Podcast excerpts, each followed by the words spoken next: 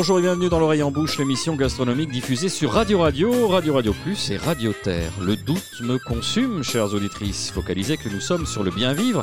Justement, ne sommes-nous pas passés à côté de la disruption plus intéressé par la bonne chair que par une démarche entrepreneuriale proactive, notre équipe doit se mettre à la page, expression surannée qui souligne encore le fossé, pardon, le gap qui nous sépare des influenceurs de LinkedIn. Bon, procédons par étapes. Qui pour mettre en place un mindset entrepreneurial de qualité dans notre équipe de novices de la Win La réponse est évidente, Nicolas Rivière. Son dernier article sur le couteau à ébarber les gnous a suscité un engagement rare sur les réseaux sociaux.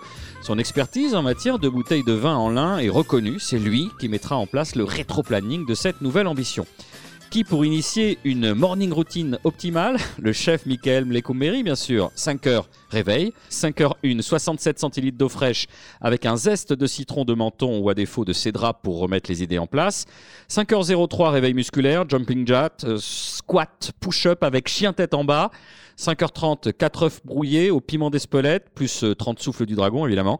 6 heures, désactivation du mode avion du portable, plus passage au water closet pour rendre.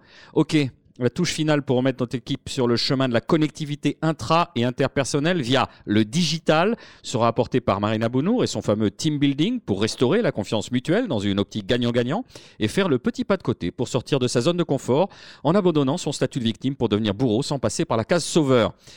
Décidément, tout cela est bien compliqué. On ne va pas s'inventer une vie, on revient aux fondamentaux, le manger et le boire. Et s'il y a bien un lieu où ces deux occupations peuvent être satisfaites avec plénitude, c'est une épicerie fine. Nous avons donc le plaisir d'enregistrer cette émission à l'épicerie moderne, tenue avec professionnalisme et exigence par notre invitée Florence Grimm. Florence, bonjour. Bonsoir à tous. Merci d'avoir accepté notre invitation. Nicolas, pousser la porte d'une épicerie fine, c'est bien évidemment partir en voyage, se lancer à la découverte du monde. Oui, et je suis d'ailleurs certain que en rentrant ici tout à l'heure, vous avez été saisi par les parfums, les effluves envoûtants qui caractérisent la grande gamme d'épices et de poivres euh, proposées par euh, Florence Grimm. Les épiceries fines, par leur euh, univers sensoriel, sont une des meilleures manières effectivement de voyager sans partir, de mettre ses pas de façon imaginaire dans ceux des grands explorateurs. C'est prendre la route de l'Orient, des caravanes, des Amériques, de l'incroyable expédition de Magellan, qui est le premier à avoir fait le tour du monde en bateau au début du XVIe siècle. Un voyage immobile, un voyage intérieur aussi, et il faut rappeler cette confession du grand chef breton Olivier Rollinger, trois étoiles en son temps à la maison de Bricourt à Cancale, et grand spécialiste des épices, qui nous dit les souvenirs gustatifs sont importants, mais les souvenirs olfactifs sont probablement les plus fins, les plus pertinents, ils marquent et jalonnent nos vies. C'est souvent en se remémorant un parfum qu'on va se souvenir d'une personne, d'une scène ou d'une époque. J'ai l'impression que les parfums sont au plus proche de la mémoire de notre âme, qu'il y a en nous une mémoire olfactive qui est comme une immense bibliothèque dont les livres sont souvent mal rangés, mais où l'on peut puiser d'intarissables histoires. Ça vous parle, Florence Grimm euh, Tout à fait, tout à fait. mémoire olfactive et puis mémoire du palais. C'est incontournable. Comment ça a commencé pour vous, Florence? Un concours de circonstances.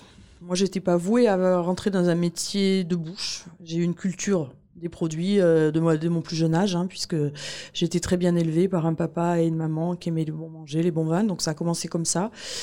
Et puis l'arrivée en 2001 sur une loge à Victor Hugo. Voilà, j'ai repris la loge de quelqu'un que je connaissais, donc euh, Passion Saumon. Et là, je me suis mis la tête dedans. Hein, il y a eu que ça à faire. Et puis ça fait 18 ans que ça dure. Voilà. Donc avec des, des choix, des choix cornéliens et des exigences, vraiment. J'ai euh, employé à dessein ce terme, professionnalisme et exigence, parce que c'est un terme qu'on retrouve d'abord sur votre site web, et puis quand on vous connaît un petit peu, on sent que ça transparaît de votre personnalité. Exigence, ça ne veut pas dire euh, non plus totalement maniaque ou figé, c'est-à-dire que progressivement, vous êtes euh, attaché à travailler des produits de plus en plus haut de gamme. Oui, ça a été un choix, mais ça a été aussi le fil des rencontres. Aussi, les gens que j'ai rencontrés euh, m'ont amené vers ce choix. Et puis la demande des, clients surtout. Ça a été les gens autour de moi, dans mon environnement.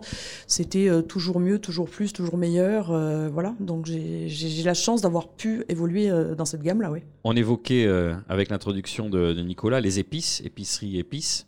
Ça, c'est un point sur lequel vous êtes particulièrement focalisé. Alors au départ, c'était pas mon truc. Moi, je n'étais pas une fan d'épices. Et puis, bah ouais, voilà, un week-end à Cancale, un week-end à Château-Richeux, la rencontre avec Olivier Rollinger. Et puis là, les choses se sont faites naturellement. Et puis, puis là, je me suis dit, bon, bah, il faut s'engouffrer. Il y a quelque chose à faire, à découvrir.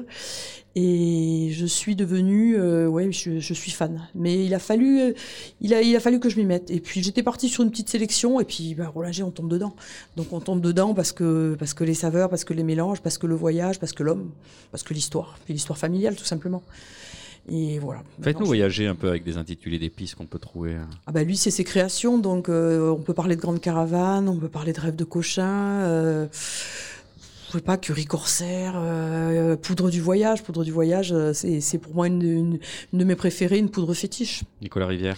Oui, une question à Florence Grimm. Effectivement, les épices ou la gamme d'épices d'Olivier Rollinger est spécifiquement centrée autour de ces mélanges, alors qu'on a parfois, nous, l'impression, en tant que cuisinier du dimanche, entre guillemets, on va mettre une épice en particulier, une autre. En fait, toute la richesse et la complexité de ce qu'il a élaboré tient là-dessus. C'est exactement ça. En fait, lui, il a fait un mélange pour une recette. Alors après, moi, comme je dis toujours, les épices, on se les approprie, on va les détourner. Donc, euh, curry corsaire, c'est pour les moules, très bien. Mais t'en mets une petite cuillère dans une, blanquette en fin de cuisson, c'est génial. Il a aussi une gamme d'épices pures. Moi, je la travaille très peu parce que ce qui intéresse mes clients, c'est les mélanges.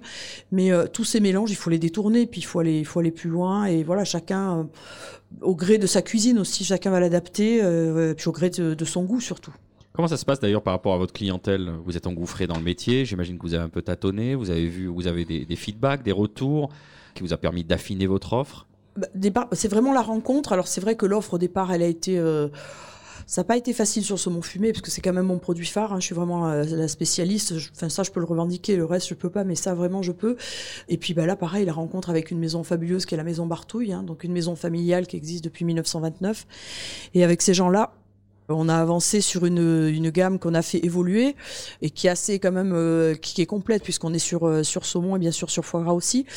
Mais euh, là aussi c'est la demande des gens toujours pareil, l'exigence de mes clients, puis de pouvoir proposer quelque chose de différent quoi. On va y venir justement, on évoquera tout à l'heure le, le, saumon, mais quand on monte une épicerie fine, il faut avoir des références. Donc ce qu'on appelle communément, j'ai employé tout à l'heure un anglicisme en parlant de gap. Vous c'est le sourcing.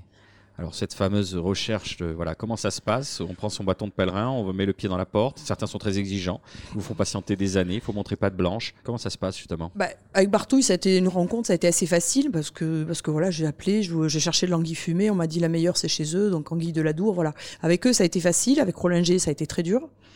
Ils m'ont dit, vous y arriverez jamais à Toulouse. Et je peux vous dire que j'ai galéré, parce qu'à Toulouse, on connaissait pas Rollinger il y a 10 ans. D'accord? Donc, ça, euh, pour développer maintenant la gamme de la famille Bras, euh, c'est bah, du velours. Hein.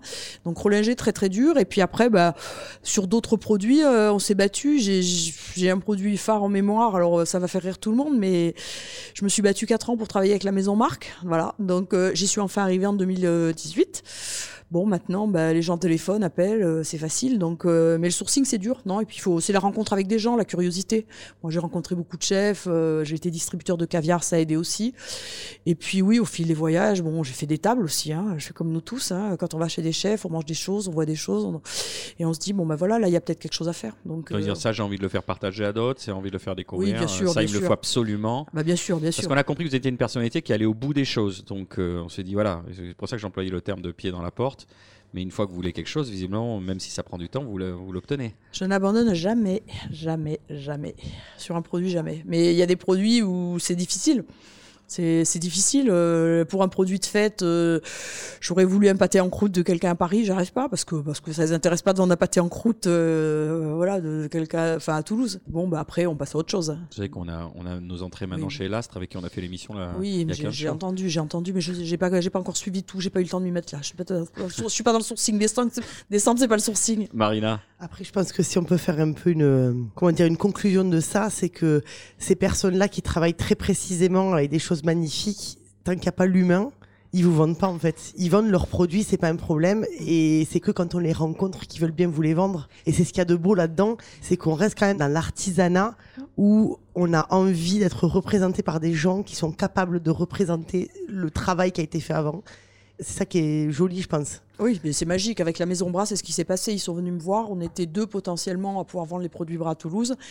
Moi, j'ai dit, je vends les produits Bras, mais je veux rencontrer Sébastien. On ne vend pas les produits d'un chef, il faut comprendre la gamme. Bien sûr que j'étais mangé chez lui il y a 10 ans, mais voilà, c'est comme ça que ça fonctionne. Et ça peut avancer que comme ça.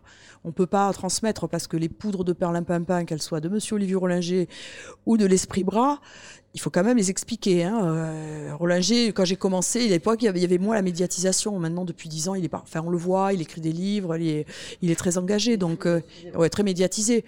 Je dirais que de l'autre côté, la famille Bras, on connaît, mais c'est beaucoup plus discret. Donc la gamme, euh, mais c'est bon, c'est plus facile parce que c'est local, tout simplement. Oui, voilà, parce Voilà. que Bras c'est à côté de chez nous, alors que Rollinger c'est très loin pour le Toulousain qui est au-dessus de Montauban, c'est le nord. quoi. Exactement. C'est difficile d'être précurseur, Florence Grimm, parce qu'on on, on décèle en creux dans vos propos le fait que ben, vous avez pris là encore le temps de, de- de travailler, de creuser le sillon, de convaincre. Euh, oui, c'est difficile. Mais après, bon, moi, je- moi, j'ai une clientèle euh, en or, magique, ouverte, qui me fait confiance. Bon, après, c'est pas arrivé tout de suite. Hein. euh, je pense que j'ai essuyé euh, 10 ans les plâtres à Victor Hugo, et puis euh, tout a décollé quand j'ai quitté Victor Hugo. Nicolas? Oui, pour vous installer ici, dans ce qu'on appelle le quartier des antiquaires, on est ici dans une ancienne chapelle, c'est ça, euh, Ouais. Florence? La boutique a été, euh, on, enfin, on suppose, c'est pas classé, mais c'est protégé. On pense que c'était une ancienne chapelle privée, le croisé d'ogive dans la pièce du haut, c'est du 15e siècle. Donc le lieu est magique.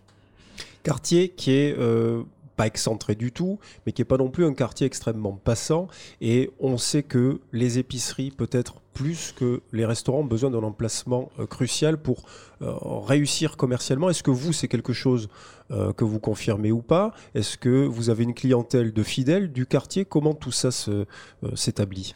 Moi, je suis là par un concours de circonstances parce que ce, local, dans mon ancienne vie, m'a appartenu. Donc, quand il s'est libéré, c'était les bureaux de mon ex-mari, hein, pour rien cacher. Quand il a, il a fallu qu'il déménage, il m'a dit si tu veux ton épicerie fine, c'est le moment. Donc, j'ai dit feu. Et naturellement, tout le monde m'a dit euh, tu vas te planter, ça marchera jamais. Je confirme, ça va très très bien. Et, et ben, la clientèle Victor Hugo, mes clients de Victor Hugo fidèles m'ont suivi. J'en ai développé d'autres. Et puis, bah, avec des gammes spécifiques, les gens viennent de loin. Ouais. Donc, euh, l'emplacement aujourd'hui, pour moi, mon emplacement aujourd'hui, c'est une force. Il s'est passé beaucoup de choses dans le centre-ville. J'ai adoré Victor Hugo. Mais aujourd'hui, l'accessibilité, euh, j'y ai pas mis les pieds depuis deux ans, faut vous dire. Je- J'entends un peu ça aussi, donc du coup, ça me, c'est vrai que bon, moi, je, je suis assez zen parce que parce que les gens viennent et puis bon, ils viennent parce qu'ils savent ce qu'ils veulent chercher chez moi. Une épice euh, ils vont pas la chercher ailleurs. Euh, J'ai pas une exclusivité de, de, de contrat avec eux, mais de secteur sur la moitié de la France, il n'y a que moi. Parce qu'ils n'ont pas de volume Rollinger. Puis depuis que la boutique à Paris existe, encore pire. Euh, la maison Bras, bon, à part un corner à l'aéroport, a pas volonté à être partout non plus. Donc euh, voilà, sur des gammes spécifiques. Et puis Bartouille, euh, de fait, je suis leur plus gros revendeur, mais parce que j'ai travaillé la gamme, hein, tout simplement. Vous faites vivre aussi cette épicerie par des soirées dégustation que vous organisez à un rythme mensuel, je crois? Non, pas mensuel. On essaye de travailler sur les produits. Donc c'est vrai que quand on fait saumon et whisky, c'est plutôt en novembre. Quand on fait caviar, c'est plutôt en décembre. Après, euh, je dirais que jusqu'à il y a pas longtemps, j'avais une certaine, je m'autorisais une certaine liberté. Après, on, voilà, mais on peut faire des choses. Oui, on peut faire des choses ici. Moi, j'aimerais revenir sur quelque chose que vous avez dit tout à l'heure. Est-ce qu'on a un manque de culture euh, gastronomique ou culinaire à Toulouse? Parce que vous dites arriver à convaincre euh, le, le trio de gamme euh, que vous citez tout à l'heure. Non, non, mais on, parle librement, Florence. Donc euh, voilà, je décèle quelque chose là. Ben moi, je dirais qu'ici, on connaît le canard et le cochon. Voilà, c'est fait. Et puis après, bah, pas de culture de poisson. Alors moi, avec euh, mes saumons fumés et mes premiers scandinaves au curry, au euh, j'ai sorti les rames. Et à la Euh, cerise aussi. hein. Ouais, bah c'est ça, c'est le chéri, ouais, tout à fait. Donc euh, oui, je trouve que c'est c'est un peu dur. Après, euh, les gens sont ouverts. Puis maintenant, les gens voyagent, les gens bougent, mais euh, c'est c'est pas si simple, quoi. Vraiment, Rollinger, ça a été la galère. Je, je- je peux le dire vraiment sincèrement. Maintenant, ça l'est plus, mais Nicolas C'est quoi? C'est son caractère de malouin bien trempé qui a posé problème? Euh, Il y a un mystère Rollinger euh, d'un point de vue du tempérament? Ou il aime pas le Sud? Je pense que c'est. Non, je pense que oui, c'est un, c'est un malouin, mais après, je pense que la région, c'est loin pour nous. Le, le Toulousain, il va peut-être plus. euh, ils n'ont pas l'occasion tous d'aller en Bretagne, ils connaissent pas la Bretagne.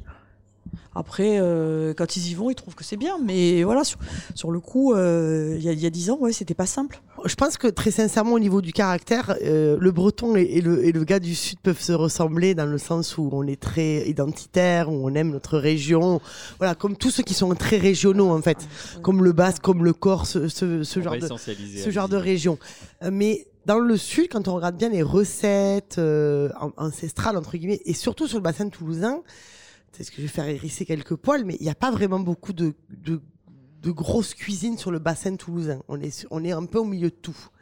Et donc du coup, c'est vrai que l'épice, très souvent le, le, consommateur confond épice et piment déjà, donc ça c'est un gros problème parce que pour eux dès que c'est épicé, c'est pimenté, ce qui n'est pas euh, le cas ou pas forcément le cas. Et c'est vrai qu'effectivement, euh, euh, travailler l'épice dans la cuisine de tous les jours euh, classique, les gens ne savent pas le faire. Vous n'étiez pas né, mais à rue Saint-Rome, à, à, la sortie de la rue des Gestes, quand on arrive sur la rue Saint-Rome, il y avait un vendeur d'épices dont les senteurs on les sentait depuis le début de la rue des Gestes.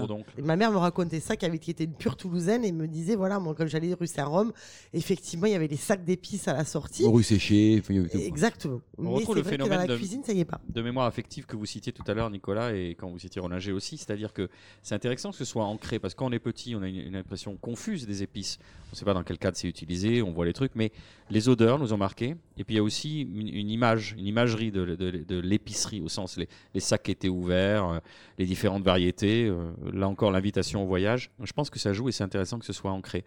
Donc Toulouse, on est des gros bourrins, on a du mal à convaincre les, Bretons, on manque de culture culinaire. Nonobstant, non, non, non, je plaisante, c'est pour ça que vous avez sorti les rames pendant longtemps et que vous étiez obligé de convaincre les, gens. J'ai envie qu'on revienne justement au saumon et au saumon fumé.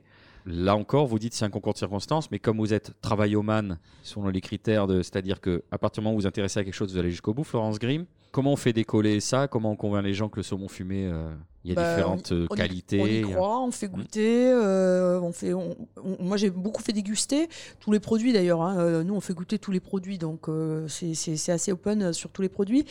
Et puis, ben, on a on a la chance d'avoir une gamme aussi. On n'a pas une variété de saumon. Euh, puis bon, on travaille avec la maison Bartouille, donc aujourd'hui, euh, ça a été dur aussi parce que c'est une maison rustique.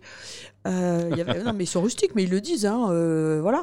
Et après, c'est vrai que là, ils ont évolué depuis quelques années. On a parlé d'eux. bon, on commence à les voir un peu à la télé, donc il y a une notoriété qui s'est créée euh, parce que ça n'a pas été si simple pour eux, surtout le saumon. Euh, ça, ça, ils, faisaient le meilleur saumon, mais au fin fond des Landes, quoi. Donc euh, maintenant, ça y est, les gens le savent. Ouais, le, toujours le problème du, du, du faire savoir, du savoir-faire et du faire savoir. C'est un truc qu'on étudie de base dans les écoles de marketing. Depuis 1929, euh, 90 ans d'excellence. Et il faut encore évangéliser, sortir les rames. Bon, ça y est, c'est bon, à Toulouse, vous arrivez à en vendre? Du saumon, Oui, un petit peu. c'est correct. Marina, on va Oui. passer au geste et la manière. C'est l'heure, c'est le moment. Vous appelez ça un steak saignant? Il est carbonisé. Oui, pour tous les losers de la cuisine, euh, comme euh, Nicolas ou moi-même, quand on galère pour euh, faire correctement ce que les gens du commun, le vulgus pecum, appellent la mayonnaise, quand on la rate, comment on fait pour la rattraper? Marina, vous êtes là? Oui, je suis là. Ouais, je, je, je, vous l'avoue, je suis une, une addicte de la mayonnaise. J'ai essayé de me désintoxiquer et tout par tous les moyens, mais la mayonnaise c'est un peu ma vie. Et très souvent, on confond la mayonnaise et la rémoulade. Et ouais, et ouais. Sauf que la vraie mayonnaise, il y a pas de moutarde dedans. Et ouais. Mais j'avoue, moi, je la fais avec de la moutarde. Donc la vraie, c'est. Comment ne pas rater sa rémoulade? Ben non, C'est ça le titre de la Ah, en chronique. fait, c'est un peu les deux que je c'est génial, elle fait l'intro, ensuite dit attention, vous confondez, mais finalement, moi, ce que oui, j'aime, c'est la rémoulade. Et Et la sauf, sauf que si on me laisse le temps, je vous explique, cher ami. Voilà. Donc la vraie mayonnaise, c'est quoi? C'est un jaune d'œuf, tout simplement, avec du sel, du poivre, émulsionné avec de l'huile. Point barre. Ça, c'est une mayonnaise. Et après, par gourmandise ou par euh, fainéantise, et vous allez le voir après, on peut rajouter de la, de la moutarde. Donc le point essentiel, c'est que tous les éléments sont à la même température. Donc la grosse erreur qu'on fait dès le départ, c'est de mettre les œufs au frigo. Déjà, il faut arrêter les œufs au frigo. Pourquoi? Parce que la coquille de l'œuf, elle est poreuse, donc elle va, absorber tout ce qu'il y a dans le frigo. Donc pour si peu que vous ayez des choses qui soient pas bien euh, filmées, ce genre de truc, elle va pomper l'odeur qu'il y a autour. Donc déjà, les œufs, s'il vous plaît, c'est en dehors du frigo. En même temps, une poule, quand elle le sort, elle ne met pas dans le frigo. Voilà. Donc, on laisse les œufs dehors. L'huile, on la met pas au frigo. Pourquoi? Parce que sinon elle fige et on n'arrive pas à la rendre liquide. Donc on laisse tout dehors et tout est à température. Donc on démarre par un jaune d'œuf, un peu de sel, un peu de poivre.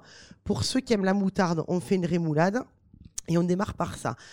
Moi, je suis une grande feignante, donc j'ai un super robot que euh, des amis m'ont offert. Vous mettez dans votre batteur ou à la main, à la petite cuillère ou à la fourchette ou au fouet, ça se fait aussi. Et on démarre gentiment et on commence à émulsionner légèrement le jaune d'œuf avec ce sel et avec ce poivre. Normalement, ça devrait prendre. Et on fait glisser un tout petit fil, mais alors vraiment un petit fil d'huile, mais très doucement.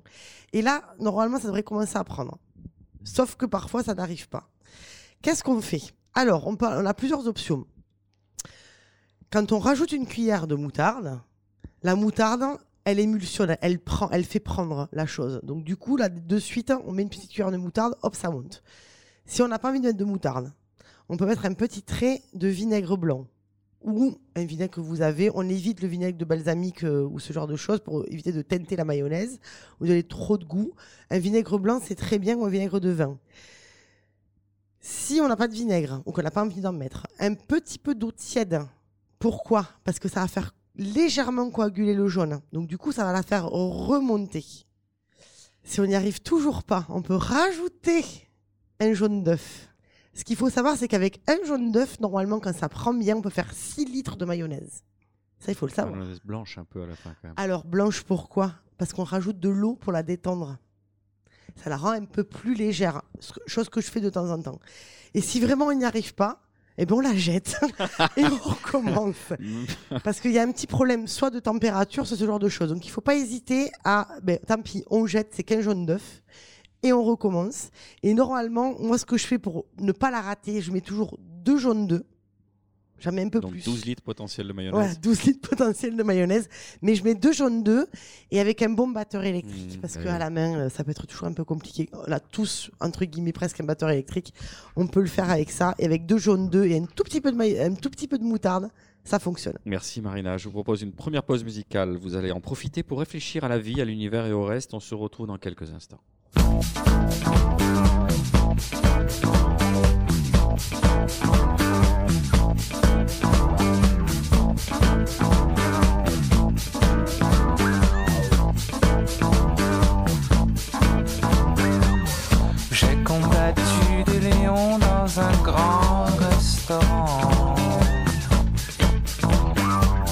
J'ai posé un avion dans un jardin d'enfants. J'ai construit un immeuble dans une chambre de bonne. Monté un éléphant dans la rue de Charonne. Vois que du feu. À croire que t'as de la merde dans les yeux.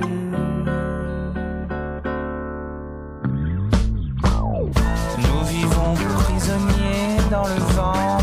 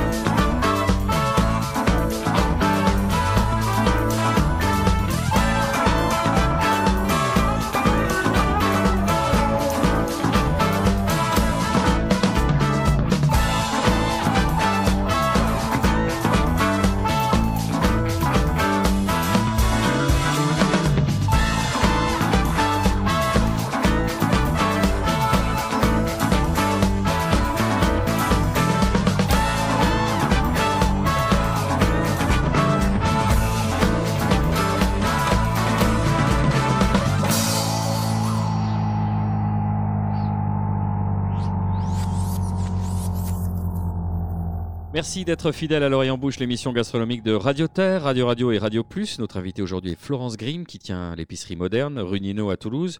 Michael, vous vouliez la soumettre à la question. Quelque chose vous taraudait tout à l'heure quand on évoquait la maison Bartouille. Oui, il y a des Landes, c'est c'est où exactement? Alors la maison Bartouille, ils sont situés à Pérorade dans les Landes, juste à côté du, bah, au, au- oui, au bord du Gave, ce qu'on appelle le Gave de Pau. Donc euh, ils sont situés juste là. Parce que leur premier métier, c'est quand même le canard. hein. Ils existent depuis 1929.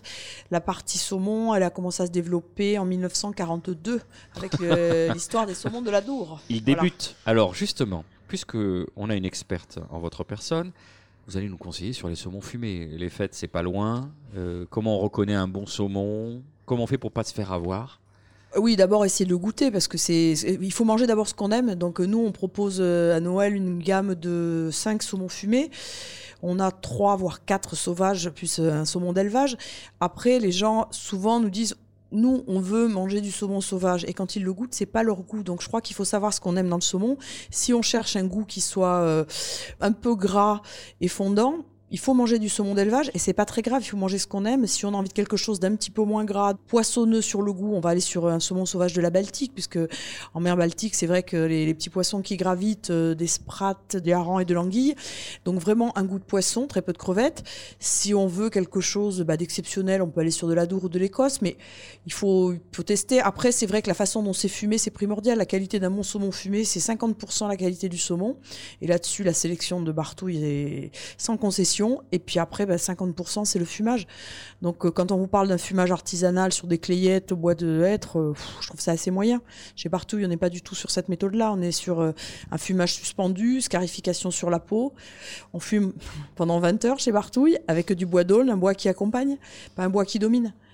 Donc on a quelque chose d'incomparable, on n'est pas trop dans le fumé, on n'est pas trop dans le salé, on est sur quelque chose d'équilibré, ça doit être équilibré un bon saumon fumé, ça doit pas couler le gras, ça doit pas être fait. À mon avis. Michael Ce n'est que du saumon de la Dour ou il, il achète il, euh, Alors en saumon sauvage, non, ils travaillent avec euh, avec des enfin, ils travaillent, ils ont sélectionné des pêcheurs, donc euh, ils vont il y a du saumon sauvage de la Baltique, donc ils vont chercher en mer Baltique, en Écosse, en Norvège sur la partie sauvage et après bah, la, la Dour, c'est les fameux pêcheurs, je pense que vous avez tous vu les reportages où il y a quelques pêcheurs alors qui, va- qui, qui vendent à Bartouille et puis après qui vendent au Pays Basque. Je pense qu'on trouve du poisson, on en trouve au Pays Basque, hein, du, du, du saumon de la Dour frais. Voilà, donc. euh, Mais là, là, les pêches sont très réglementées, hein, donc euh, de la Dour, euh, c'est pas toute l'année. On peut en retrouver au relais de la Poste à Majesque. Certainement. Saumon de la Dour euh, grillé avec, euh, Certainement, certainement chez les chefs, Ouais. hein, chez les chefs, avec sur les un étals des riz- juste un riche sauvage et voilà, juste cuit Oui, comme ça et c'est magique. Nicolas Une des meilleures adresses du littoral aquitain, hein, le relais de la Poste à Majesque. hein. Merci. J'ai travaillé, merci. Je vous le confirme. C'est 30, ça fait 40 ans qu'ils sont de deux étoiles, enfin deux macarons Michelin et c'est des gens qui sont très attachés à leur patrimoine et euh, à leurs produits. Mika plein de petits restaurants ouvrent à Cabreton, il y a Couche Toute, hein, une euh, bistronomie, tout ça qui est excellent. euh, qui a travaillé d'ailleurs, euh, qui est passé par euh, le relais de la Poste. hein. Nicolas, dans, dans la série de Digression Magazine, allez-y les enfants, allez-y. Dans le relais de la Poste, Jean et Jacques Cousseau, à qui il faut rendre évidemment hommage. On leur rend hommage. Euh, dans votre triptyque, ce qu'il y a au pinacle de ce que vous proposez dans votre euh, épicerie moderne, euh, Florence Grimm, il y a aussi les fameux tarama. On explique ce que c'est? Bah, le tarama, c'est ni plus ni moins que des, œufs de cabillaud qui sont fumés et puis après agrément, enfin qu'on va monter comme. Alors on n'est pas dans la mayonnaise, hein, euh, mais euh, c'est un petit peu ça, avec un petit peu d'huile et puis après chacun l'agrémente à sa sauce. Alors c'est vrai que euh, historiquement c'est quand même un, produit du bassin méditerranéen, donc on peut vous le monter à l'huile d'olive au citron en graisse. Après chacun sa méthode. Aujourd'hui, ce qui est important dans le tarama, c'est la qualité des œufs de, des, des œufs de cabillaud et le pourcentage. Quand vous achetez un tarama euh, dans le commerce de base, euh, on est historiquement à quoi 28% d'œufs de cabillaud. Le tarama nature de chez Bartouille, c'est 70%. Donc euh, un petit peu d'huile de colza, mie de pain, lait, c'est tout. Et la Et couleur. Oui, la couleur. Donc il n'y a pas, le, y a pas le, le fameux carmin de cochny. Et puis surtout, c'est ce qui est, Qui ce qui est rend ce difficile. truc rose. Ouais. Ah ouais. Et le plus difficile, c'est surtout la sélection. Les œufs de cabillaud viennent d'Islande et il y a plusieurs variétés. Donc eux, ils sélectionnent la meilleure, une variété qu'on appelle grade, pour avoir les meilleurs œufs de cabillaud.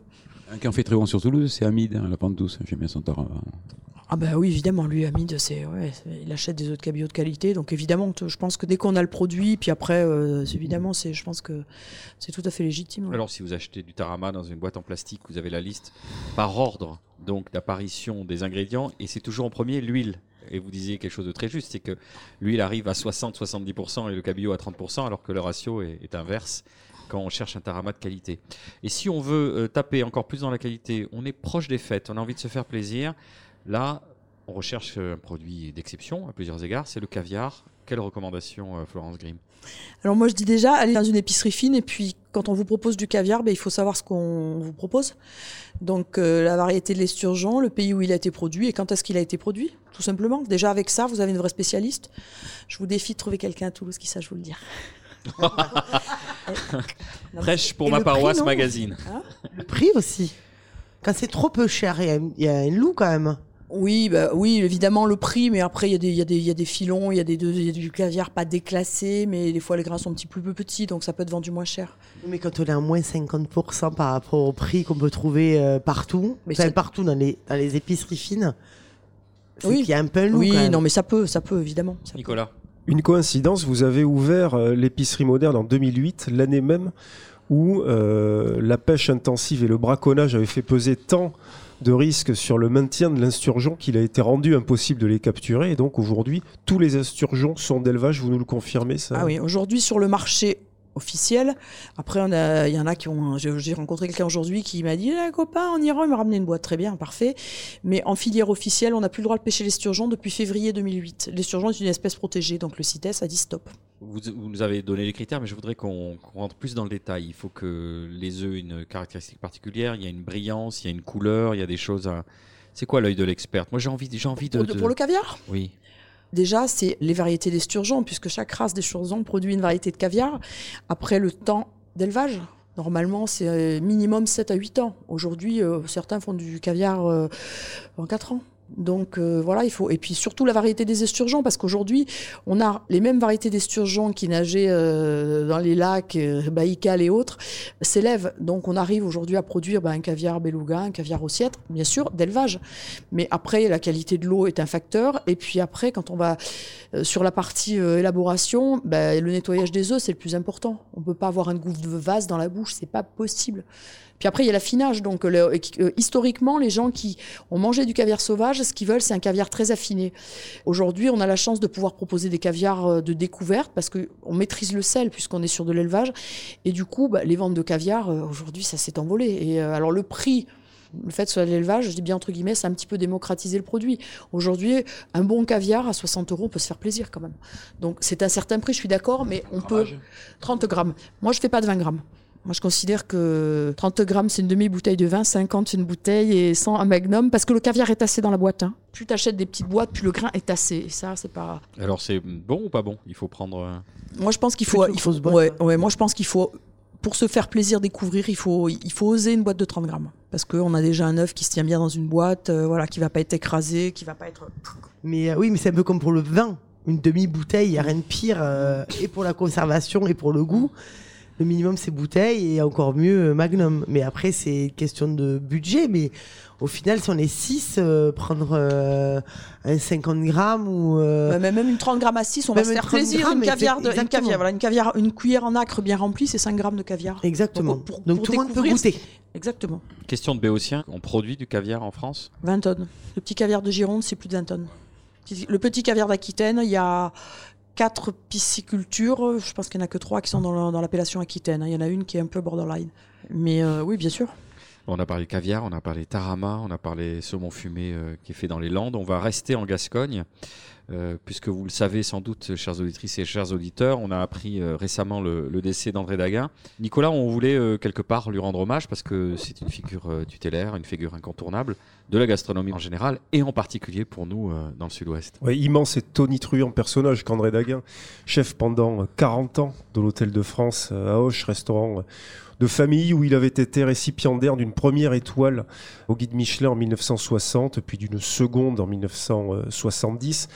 André Daguin, c'était le chef de file, le fratriarche, selon l'expression de l'écrivain Kléber Edens, de toute une lignée de cuisiniers qui ont porté haut les couleurs de la cuisine euh, gasconne. Parmi ces cuisiniers, il faut évidemment citer Jean Darroze, à Villeneuve-de-Marsan, euh, Michel Guérard à Eugénie-les-Bains, Alain Dutournier qui lui est à Paris, Bernard Daubin à Montréal-du-Gers, et puis d'autres noms que l'on a hélas un peu oubliés, Maurice Coscuela et son restaurant Ripa Alta à Plaisance-du-Gers, Roger Dufour et son relais de l'Armagnac à Lupéviol, et puis évidemment Jean-Louis Paladin à Condon, qui avait ensuite fait une belle carrière aux États-Unis. Pour revenir, André Daguin, vous savez évidemment que la grande histoire de sa vie, ça a été le canard, dont il rappelait d'ailleurs qu'à l'instar du cochon, on pouvait absolument tout en utiliser, tout en manger.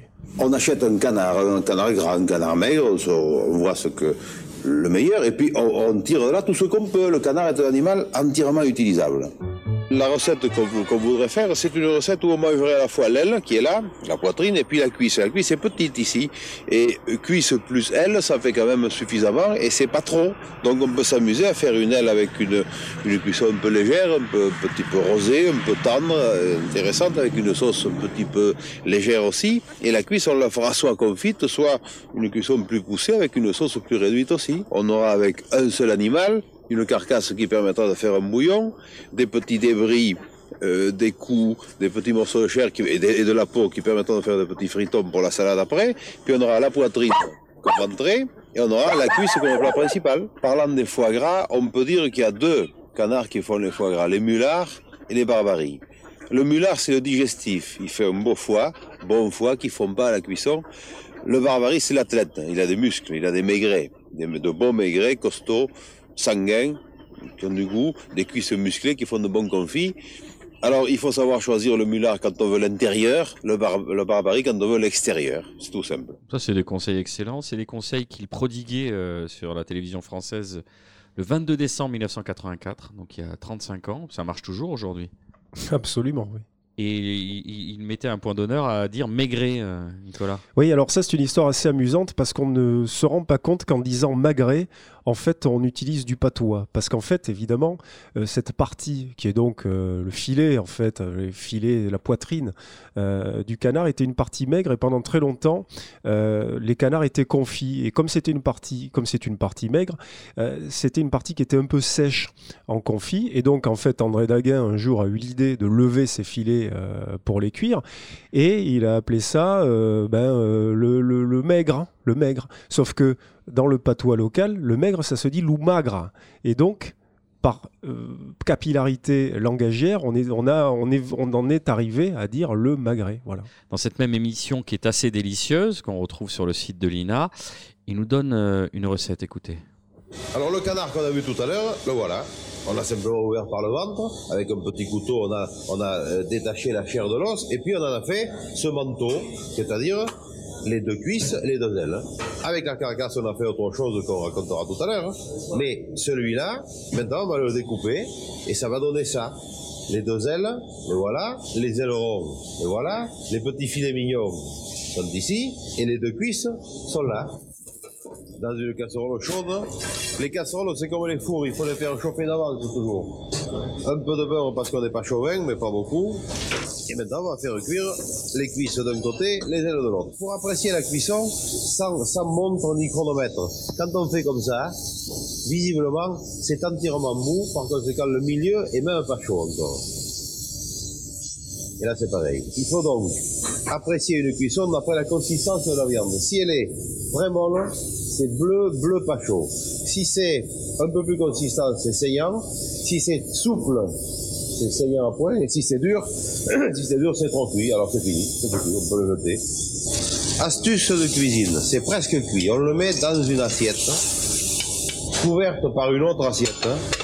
Et on laisse ça au chaud. Au chaud, mais pas à un endroit très chaud. C'est-à-dire que les chaleurs vont se répartir dans les chairs et vont pénétrer jusqu'au milieu. Ça sera saignant et bien chaud jusqu'au milieu. Saignant et bien chaud jusqu'au milieu, Nicolas. Une Oui. autre évocation de- du souvenir d'André Daguin. Alors, vous savez que, hormis le canard, André Daguin était aussi connu pour d'autres plats qu'il servait à l'Hôtel de France le confit de bécasse au foie gras, le foie au capre et au coin, la daube en gelée, Il avait aussi l'habitude, comme il disait, de doper ses soupes avec un hachis aillé qu'il faisait avec du lard rance, de l'ail, du persil, tout ça poêlé à feu vif et puis jeté dans la soupe euh, au dernier moment. Ce genre de choses est évidemment l'illustration de ce qu'est la cuisine gasconne, une cuisine euh, éminemment euh, paysanne au sens le plus noble du mot, où l'on retrouve aussi la rousole. Alors ça, je ne sais pas si vous connaissez, qui est une farce à base en général de mie de pain, d'œufs, de cochon haché et d'ail que l'on fait rissoler en galette et puis que l'on finit de cuire dans un bouillon de soupe. On évoquait tout à l'heure avec Florence Grimm de l'épicerie moderne euh, les produits fumés.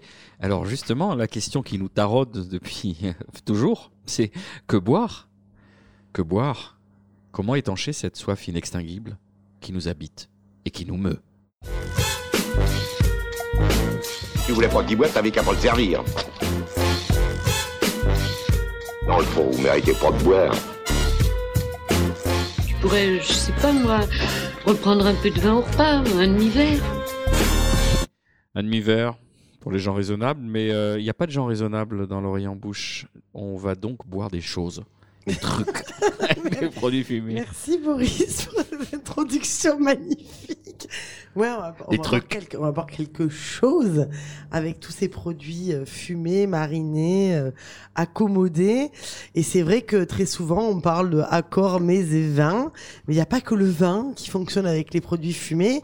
Et heureusement, euh, du coup, moi je voulais mettre en avant, voilà, donc euh, tous ces produits dont on ne pense pas forcément. Euh, là, ça tombe bien parce que les fêtes arrivent, donc on peut parler des champagnes et les champagnes, ce qu'on appelle non dosés, donc sans sucre, qui sont des champagnes extrêmement secs, qui peuvent très bien fonctionner justement avec des saumons fumés, avec certains caviars très peu iodés, comme les, les belugas ou les sevrugas, qui sont vraiment très doux et très ronds. On va voir les whiskies, euh, comme disait Florence tout à l'heure, où elle fait des, soirées euh, accords euh, euh, whisky et saumon fumé qui sont magnifiques, avec des whiskies écossais comme les Lagavulin ou les Hardbeg, qui sont tourbés, fumés. On va retrouver dans les deux côtés ce côté fumé. On va avoir... Partant plus sur la péninsule ibérique avec les manzanilles, euh, les classiques, euh, qui ont un, un- arôme de camomille, quelque chose de très doux, où là on peut partir sur des choses euh, beaucoup plus grasses, beaucoup plus, euh, un peu moins fumées, mais euh, un peu travaillées en salé euh, sur des euh, sur des, des harengs ou ce genre de choses, mais qui sont très peu fumées, ou des passadas, donc qui sont vieillis en fût de chêne, qui sont légèrement sur, la- sur le côté oxydatif, avec ce cépage palomino qui eux vont très bien fonctionner sur les sur les anchois, euh, anchois fumés, anchois salés. Et ça, c'est magnifique. Et il y a très peu de temps, euh, j'ai eu la chance de goûter des cidres de Suède, euh, de producteurs qui s'appellent Fruc, enfin, pardon, Fruc Stéréo ou Fruc Stéréo, je sais pas comment on dit en suédois. En fait, c'est des fanatiques de musique et de bouffe et euh, et de, de de bibine quoi, et qui ont euh, en fait qui ont euh, qui sont un peu baladés en Suède pour aller voir euh, voir s'il y avait des pommiers ou des poiriers euh, un peu euh, abandonnés. Et euh, ils ont ils ont sorti euh, des productions qui s'appellent la FWA donc je vais pas vous le dire en anglais parce que là c'est j'ai pas du tout l'accent. Qui est un mélange de pommes poires. Hein, et je pense que sur des harengs marinés que Florence fait ça peut très bien fonctionner parce qu'on est sur des arômes euh, voilà un peu oxydatifs et en même temps très fruités et ça ça marche Et ils font aussi, qui peut aller très très bien, un pomme betterave. Qui fait très bien Toujours avec la- les, les mêmes. Ouais, exactement. Que j'ai, je les ai rencontrés à Chéribibi. On a fait une dégustation avec Bordato. exactement Et Borda- la phrase de Bordato, c'est eux, la révolution du cidre de demain. Quoi. Exactement. Et, le, et du coup, le, je pense que le pomme betterave fonctionnerait très bien avec les harengs à la danoise, avec ce côté cherry, avec ce côté cerise, un peu sucré, en même temps salé. Et je pense que ça ferait un accord magnifique. Donc voilà, il n'y a pas que le vin, il y a toutes ces boissons-là et il y a des choses pour vraiment s'éclater. Merci Marina, merci Mickaël. Deuxième pause musicale de l'oreille en bouche. On se retrouve en espérant ne pas avoir pris le bouillon. Pour faire un bon courbouillon, faut un gros poisson bien rond que vous laissez mariner entre l'oignon et le bouquet. Quand la marmite est bien chaude, plongez-y votre poisson. Ça doit faire des frissons. Plus c'est long et plus c'est bon. Oh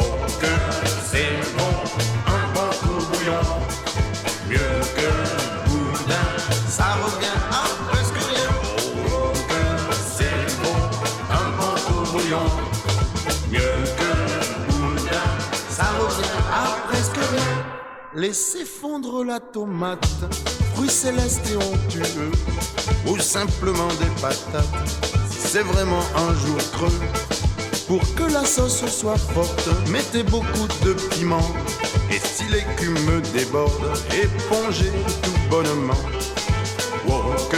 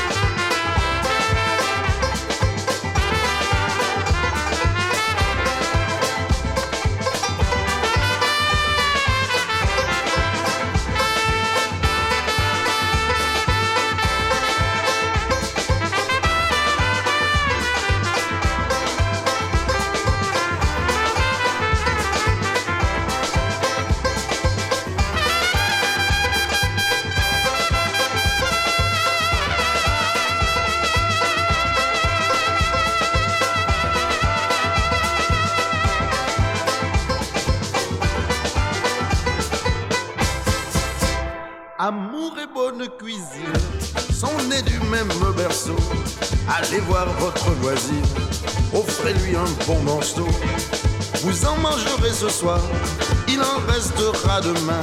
Et quand c'est bien bon le soir, on en reprend le matin.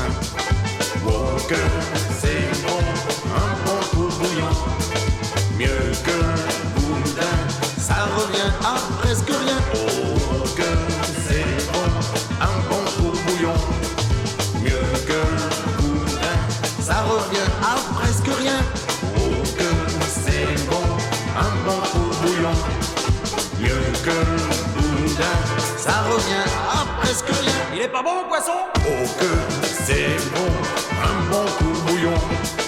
Mieux que boudin, ça revient à presque rien. De retour dans l'oreille en bouche, l'émission gourmande de Radio Radio pour la dernière partie de notre émission que l'on appelle communément dans le langage vulgaire le quartier libre. C'est avec vous, Michael, qu'on démarre cette troisième partie avec votre chronique marché. Marchons, ça fait du bien. Donc on parlera sur les prochaines émissions des, marchés toulousains, on, y- on, on essaiera d'aller les voir, on va les interviewer, les marchés bio, de volailles et tout ça. Et aujourd'hui, je voulais un peu parler de l'histoire des marchés à Toulouse. Le premier lieu euh, à Toulouse, c'était euh, le Place Esquirol, c'est euh, l'Empire romain. Donc il y avait un forum, la foire, on vendait, il y avait du commerce de, de viande, tout ça. Et à la période médiévale, en 1203, les capitouls installent une halle, carrément, euh, Esquirol qui, pendant 700 ans, il y aura trois fois par semaine un marché, place Esquirol. Commerce de grains, vente de fruits boucherie. Là, ensuite, l'encombrement, la, la, la puanteur, enfin, tout ça, les, les- les- les habitants commencent à râler. Donc, on, on déplace le grain à la halle au grain euh, du puits. Et là, on construit des halles qu'on veut modernes. On fait deux bâtiments, deux pavillons. Un pour la, toujours à Esquirol, un pour euh, la boucherie, tout, tout ce qui est viande. Et on va en faire un deuxième uniquement pour le poisson qui ne se fera jamais puisqu'il y a des problèmes d'écoulement. Et puis il y avait déjà le marché aux poissons, très connu à Toulouse, qui était au bord de la Garonne. rue, euh, De rue la halle aux poissons. De la halle aux poissons, hein. voilà. Il y avait- Euh, Où il y avait le Pierre. Exactement. Problème pareil de. Là, elle est destinée à la vente de poissons. Elle, est- elle a été créée en 1300, en 1300, au bord, juste au bord de la Garonne, pour que les, ba- les bateaux puissent arriver, tout ça. En même temps, depuis 1300, sur le quai de la Dorade, il y avait un marché euh, de volailles, très gros marché de volailles, euh, qu'on les bateaux déposaient. Pareil, un marché tous les trois jours. Et voilà, le marché aux poissons avait, avait débuté rue Saint-Rome et s'est déplacé euh, au bord de la, Garonne. Il sera plusieurs fois réménagé, il sera réutilisé tout au long du XIXe siècle. Et à la fin du siècle, les autorités, la, municipalité décide de faire un concours pour la construction de marchés couverts.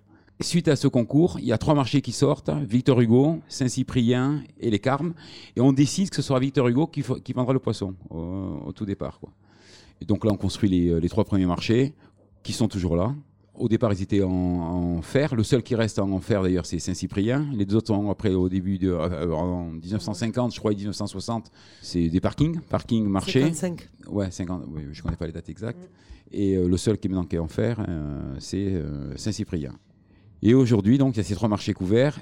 Et chaque semaine, il y a 35 marchés de plein vent à Toulouse. Donc, on en parlera dans les euh, prochaines émissions.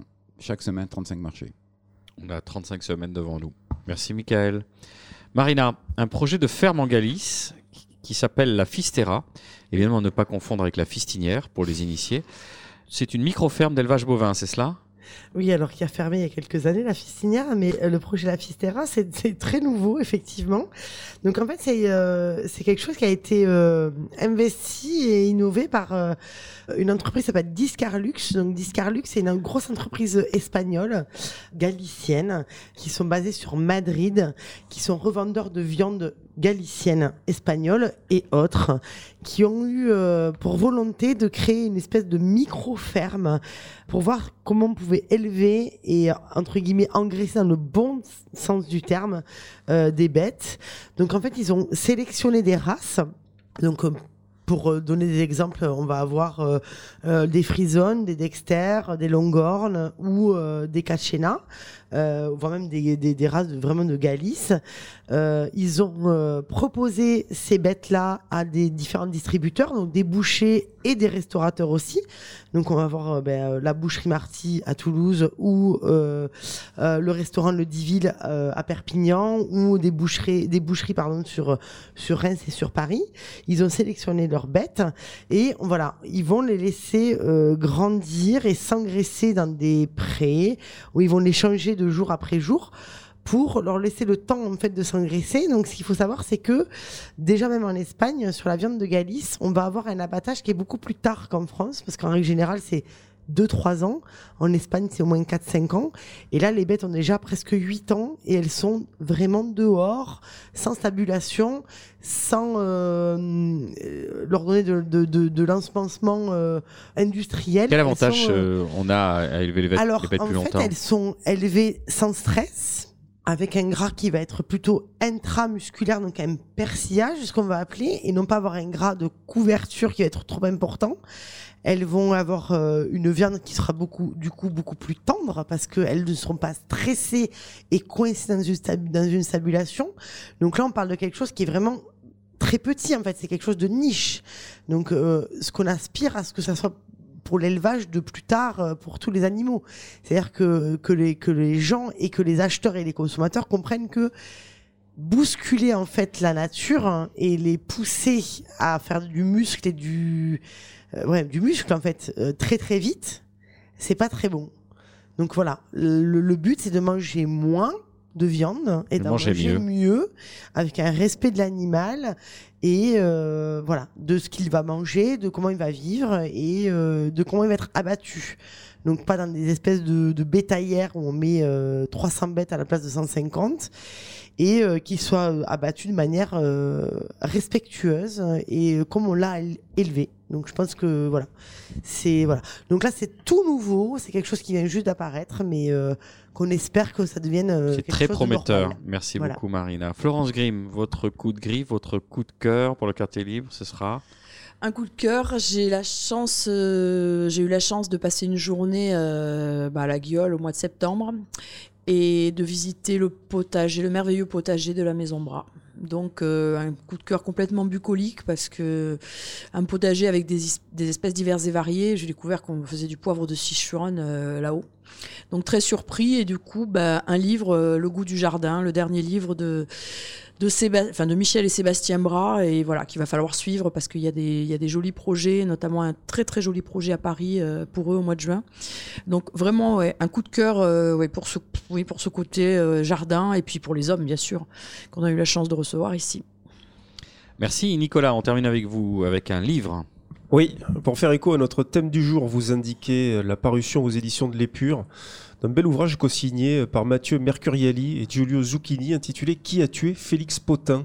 1844-1995. Alors Félix Potin, pour ceux qui n'en auraient jamais entendu parler, a été au début du XXe siècle l'enseigne éponyme de la référence mondiale du commerce alimentaire, l'inventeur en quelque sorte de l'épicerie moderne à la française, euh, qui a compté à sa glorieuse époque plus de 8000 points de vente, un empire euh, qui s'était bâti donc à partir de 1844 grâce aux idées assez géniales, il faut le dire, de cet entrepreneur visionnaire, Félix Potin, donc, qui déjà au 19e siècle s'interrogeait sur les thématiques du dernier kilomètre, des intermédiaires, de la livraison à domicile, du marketing, de la relation entre la marque et le client. À travers l'histoire de cette entreprise, l'odyssée du groupe Potin, c'est l'histoire au sens plus large que l'on retrouve, celle de la société française et parisienne sous la Deuxième République, puis sous le Second Empire, la Troisième République, deux guerres mondiales, c'est aussi la deuxième révolution industrielle, le Paris du baron Haussmann, euh, etc. Et la trajectoire de la maison Potin, nous disent les deux co-auteurs de ce livre par ailleurs euh, richement illustré, offre un regard assez inédit sur la révolution numérique et l'évolution de la ville que nous connaissons aujourd'hui.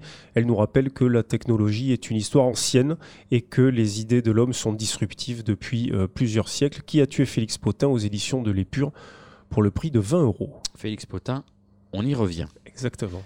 Donc euh, voilà, autour de cette table, et si vous nous écoutez, chères auditrices, euh, si vous avez le même âge que nous, vous comprenez ce slogan. Quelques rendez-vous et autres actualités, Nicolas. Oui, pour vous rappeler que la 17e édition du Salon Régal s'ouvrira ce jeudi 12 décembre euh, au Parc des Expositions de Toulouse. Régal, c'est le gros rendez-vous euh, annuel des producteurs et des agriculteurs de la région euh, Occitanie. 160 producteurs présents cette année, trois jours durant, dans les allées du salon. Énormément d'animations, de conférences, de concours de cuisine, etc., etc.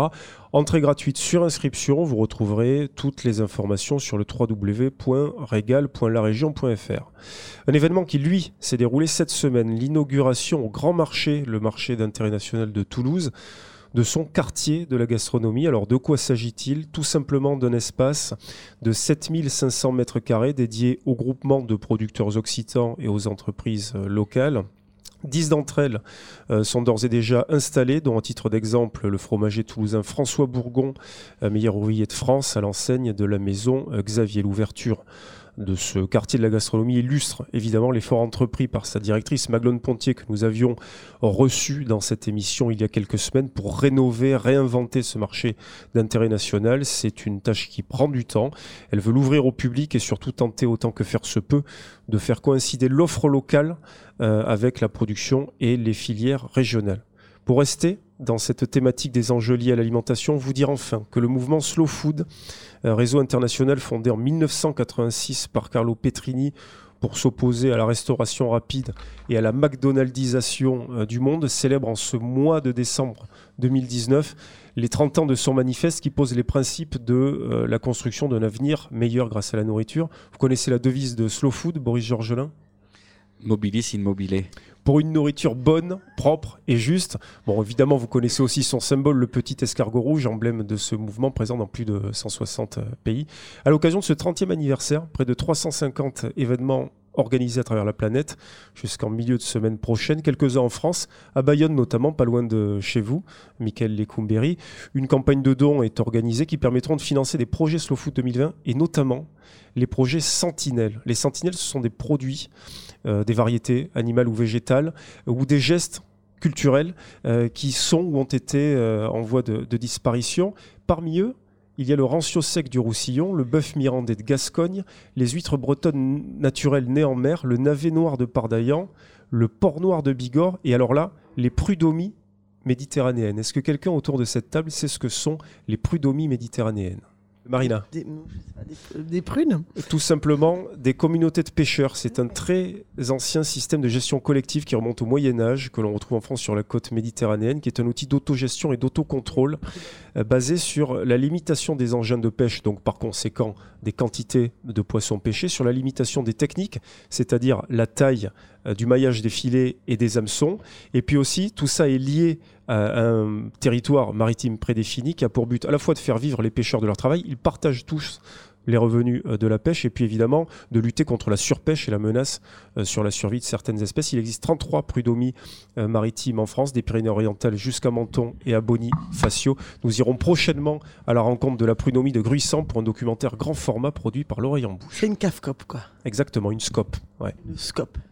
Merci Nicolas. Merci Florence Grimm d'avoir accepté notre invitation. Merci à Marina Bounour, Michael Lécouméry, et Nicolas Rivière, ainsi qu'à Luc Magrina, notre président à vie. Merci à notre réalisateur Bertrand Roch pour la mise en onde de cette émission. Émission, je le rappelle, qui est produite par l'homme qui a vu l'homme qui a vu l'ours et qui est diffusée sur Radio Radio, Radio Radio Plus et Radio Terre. Vous pouvez nous retrouver sur notre page Facebook ou en balado-diffusion sur radio-radio-toulouse.net, iTunes, SoundCloud, Mixcloud ou Spotify. On se quitte avec une citation de Christian Bobin. Faire l'amour en cachette, c'est comme voler des bonbons à l'épicerie. C'est délicieux. Rendez-vous dans 15 jours. Merci de votre fidélité.